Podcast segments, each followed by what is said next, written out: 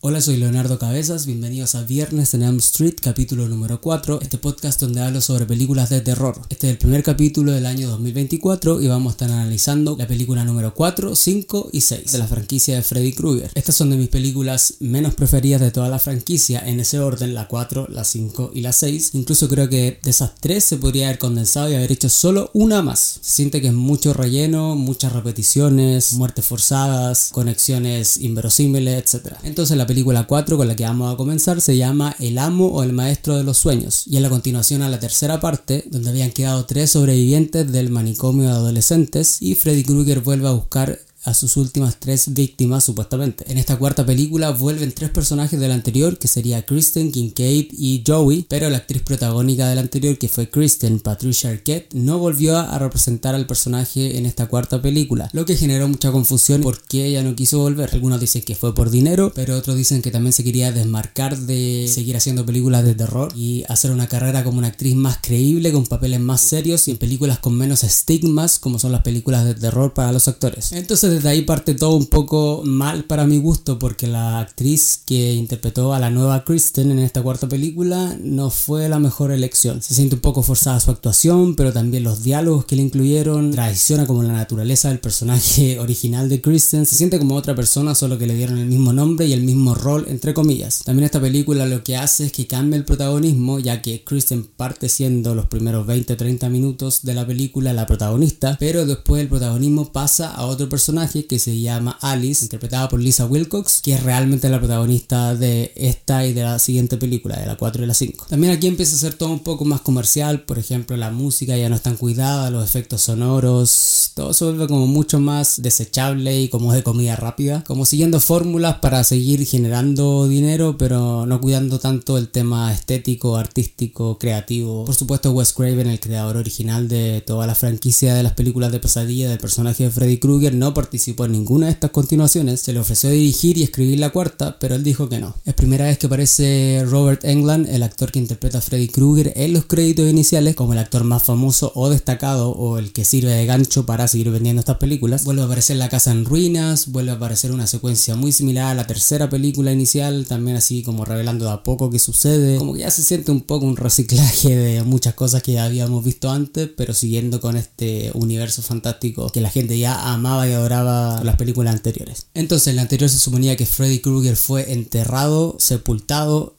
y sellado con agua bendita, pero aquí vuelve a atormentar a la gente en los sueños para que lo revivan. Y algo muy absurdo que sucede al inicio es que logra traer a los tres personajes sobrevivientes de la tercera película y a uno de ellos lo arrastra un sueño con su perro. Y el perro es quien en el cementerio de autos donde había sido enterrado Freddy Krueger lo desentierra y con su orina como que logra abrir las puertas del infierno. Algo muy extraño y poco creíble incluso en este mundo de sueños. Algo muy absurdo. Entonces aquí Kristen, la actriz rubia que había sido interpretado por Patricia Arquette en la tercera, sigue teniendo esta habilidad de traer a la gente a sus sueños y en uno de sus sueños logra traer a Alice, que es la que luego toma el protagonismo y reemplaza a Kristen. Alice es un personaje súper particular porque ella como que sueña despierta y tiene la posibilidad de imaginar muchas cosas y eso es como su gran don y poder, como que tiene una capacidad mental de decretar las cosas y lograr que se hagan realidad. Y ese es su don y eso es lo que la trae también al mundo de los sueños. Entonces Kristen y Alice son mejores amigas de la cuarta película. Kristen pololea con el hermano de Alice y Alice vive en una familia un poco disfuncional, no tiene a su madre que falleció, su papá es alcohólico y para lograr sobrevivir y llevar su vida de adolescente sueña despierta. Al igual que en todas las películas adolescentes vuelven a aparecer estos típicos estereotipos, clichés o arquetipos de personajes a veces de lo que siempre encontramos en los colegios y en las secundarias. El nerd, el atleta, la popular, la tímida, la estudiosa, la vanidosa, la vacía, que también generan como identificación con el público objetivo al que van dirigidas estas películas. Entonces el plan de Freddy esta vez es revivir pero también asesinar a los últimos tres sobrevivientes de los padres que lo quemaron en Elm Street en Springwood. Pero como Alice ingresa al sueño de Kristen antes de ser asesinada, lo que pasa es que Alice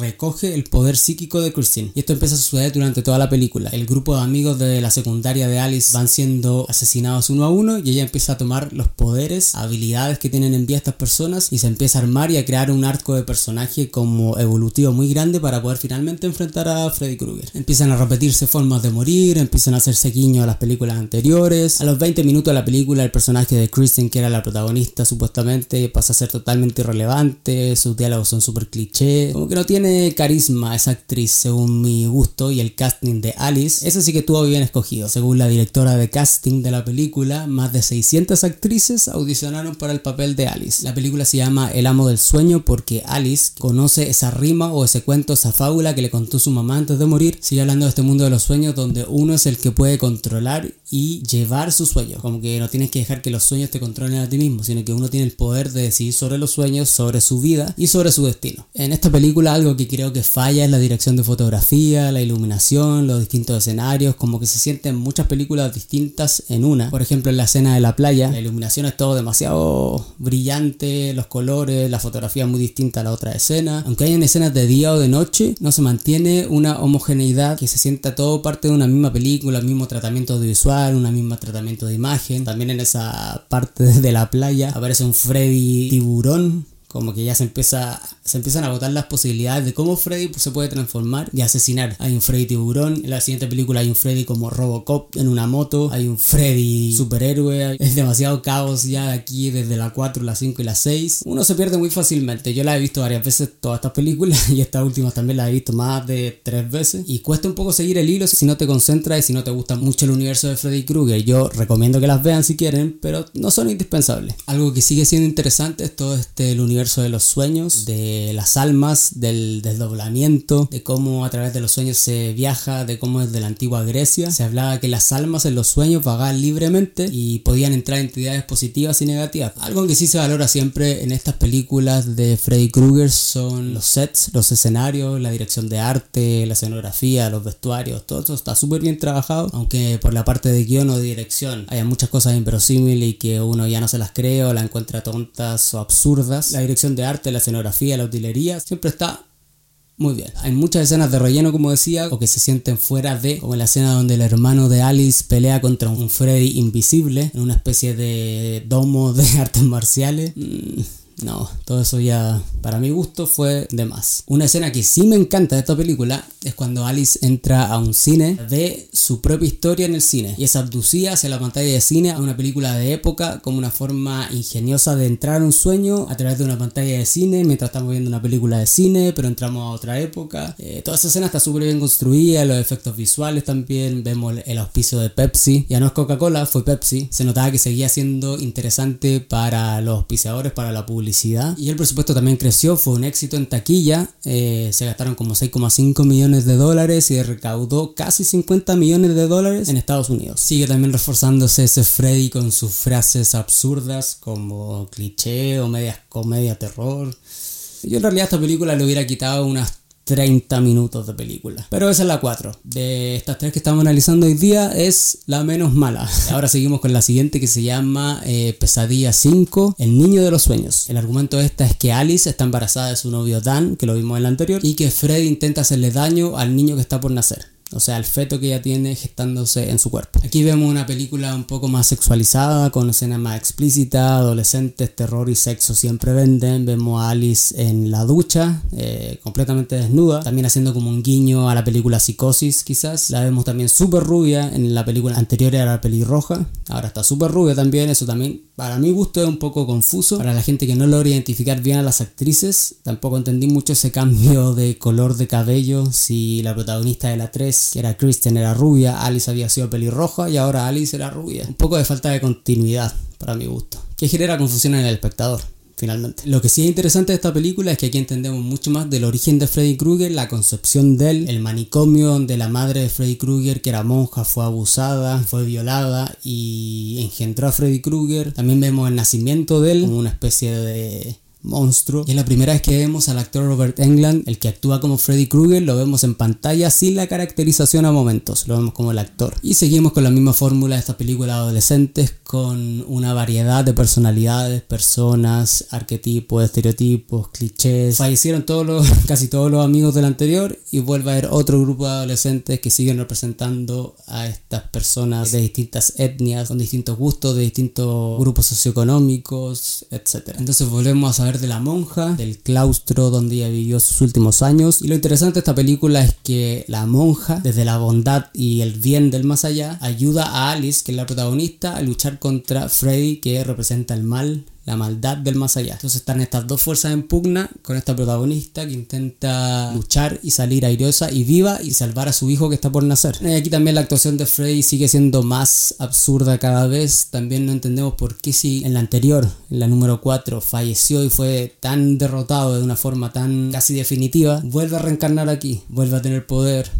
Y así, bueno, en la 6 ya para qué decir, es como la historia sin fin. También yo creo que la muerte más absurda, en la película número 6 hay una más absurda, pero una de las más absurdas de esta, de las 5, es eh, Freddy superhéroe luchando contra otro superhéroe de historietas. Uno podría adelantar eso y entiende toda la película y limpia, limpia, limpia. Y también aquí yo eliminaría como 40 minutos esta película número 5. Algo a destacar de esta película es todo el tema, la caracterización, la escenografía y la trama del manicomio, de la torre. Todas esas escenas son súper buenas, son súper verosímiles, mantienen la llama de las películas de terror que estábamos acostumbrados a ver antes de Freddy y la escena final de la monja volviendo como a reengendrar y capturar a su mal nacido hijo es súper buena, súper chocante y es una de las escenas que más me quedaron eh, grabadas de niño en la cabeza e incluso esa fue como la escena final que recuerdo de haber visto de todas las películas de Freddy Krueger. La película número 6, que es la que viene ahora, se llama La pesadilla final, la muerte de Freddy. Entonces la película número 4 se estrenó en 1988, la película número 5 en el 89 y dos años después llegó esta, entre comillas, última entrega, que sería la 6 en el año 1991, La muerte de Freddy. La película más extraña, a mi parecer, desde el guion, desde la música, de los efectos visuales, de los efectos sonoros, ya es súper absurda, súper confusa, súper inverosímil, el casting tampoco es muy bueno.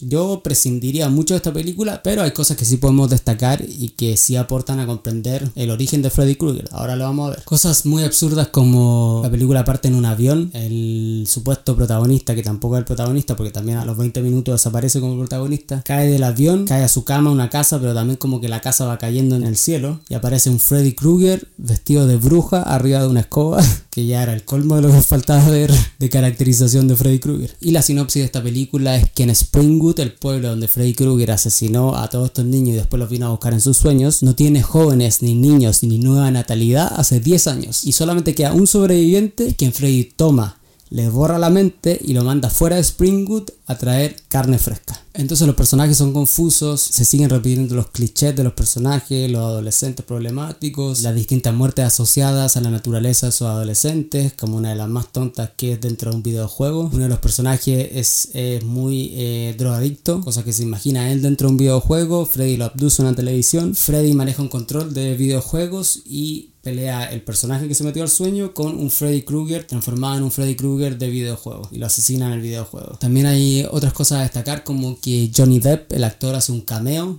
Recordemos que el papel debut en el cine de Johnny Depp fue en Pesadilla 1. Entonces hace un cameo de un par de segundos dentro de la televisión. Eso está bueno. Entonces aquí también conocemos que Freddy realmente tuvo una hija y que esa hija no lo recuerda porque esa hija lo dieron en adopción. Luego Freddy se mete a su mente, la hija lo trata de traer al mundo real, lo ven se lo asesina en el mundo real.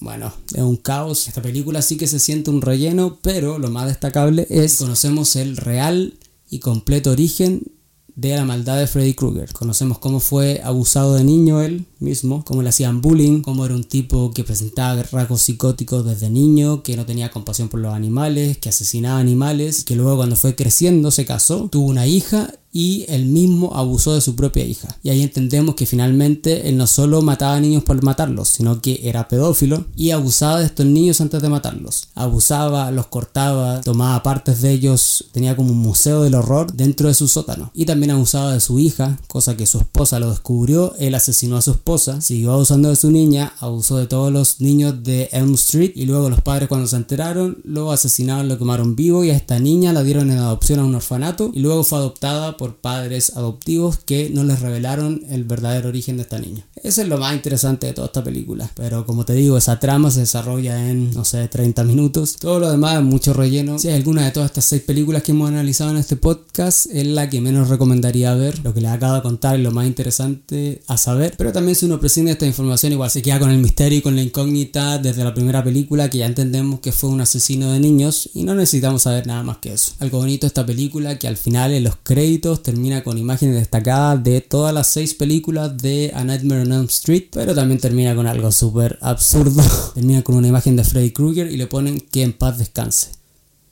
Bueno, para ir cerrando entonces, la película 4 y 5 fueron nominadas a varios premios de a lo mejor del cine de terror, pero la 4, la 5 y sobre todo la 6 fueron las tres nominadas a peor banda sonora y peor música en el cine en esos años. A mi parecer Lisa Wilcox, que es la actriz que interpretó a Alice en la 4 y la 5, es la actriz más destacable después de Nancy Heather Langenkamp, que es la protagonista de la 1, y también después de Patricia Arquette Kristen, que es la protagonista de la número 3. O sea, por Lisa Wilcox sí recomendaría ver la 4 y la 5 de todas maneras. La película número 4, El amo de los sueños, había sido la película de pesadilla que había generado más ganancias hasta la que se estrenó más adelante en el 2003, que fue Freddy contra Jason. También esta película número 4 dio pie para que los productores crearan la serie de televisión, que aquí en Latinoamérica creo que no se dio, que se llamaba Las pesadillas de Freddy, que duró desde el año 88 al 90. Luego la película número 5 le ofreció a Stephen King, al famoso eh, escritor, escribir y dirigir la película, pero él lo rechazó. Y igual que todas las otras películas de pesadilla, siempre sacando números positivos. Quizás el estudio no estaba muy conforme porque la anterior había recaudado casi 50 millones de dólares, pero esta película número 5 con un presupuesto de 8 millones de dólares recaudó casi 23 millones de dólares. Por último, la sexta película, La pesadilla final, la muerte de Freddy, fue dirigida por Rachel Talalay, que es la primera película dirigida por una mujer en todas las películas de pesadilla. Rachel también fue productora de otras películas y este fue su film debut como directora en el cine. Destacable es la actuación de Breaking El actor este que interpreta al adolescente drogadicto que es asesinado en el videojuego. A ese actor, después de verlo en, esta película de Freddy Krueger, lo llamaron para ser uno de los protagonistas de la película Clueless o Ni Idea Despistados con Alicia Silverstone. El 12 de septiembre de 1991, un día antes del estreno de esta película número 6 en los Estados Unidos, se declaró en Los Ángeles el Día de Freddy Krueger. Fue la primera película del estudio New Line Cinema en estrenarse en 3D, aunque se le puso en el título que era la pesadilla final. Sabemos que no es así. Después se creó la nueva pesadilla de Wes Craven, Freddy vs. Jason y después el remake del 2010. E increíblemente a esta película número 6 le fue mucho mejor en la taquilla que la número 5 y recaudó casi 35, aunque es la más olvidable de todas estas películas de pesadilla en la calle Elm. Y eso ha sido todo por hoy. Espero que hayan disfrutado este capítulo donde condensamos la película número 4, 5 y 6 de pesadilla en este cuarto capítulo del podcast Viernes en Elm Street. Soy Leonardo Cabezas. Te invito a responder la encuesta si te gustó no este capítulo en Spotify, a enviar tus comentarios y a seguir viéndonos por todas las plataformas digitales, también por YouTube. Tenemos video podcast en YouTube y en Spotify. También estamos en Apple Podcasts, Amazon, etc. Quédate muy atento porque ahora durante febrero terminaremos con el análisis de todas estas películas de pesadilla. En el siguiente capítulo veremos la nueva pesadilla de Wes Craven, una de mis favoritas. Luego Freddy vs. Jason y finalmente el remake de Pesadilla en la calle Elm. Vamos a ver lo bueno, lo malo y lo que se podría haber mejorado de cada una de ellas. Te mando un abrazo y muchas gracias por estar este viernes junto a mí en Viernes en Elm Street.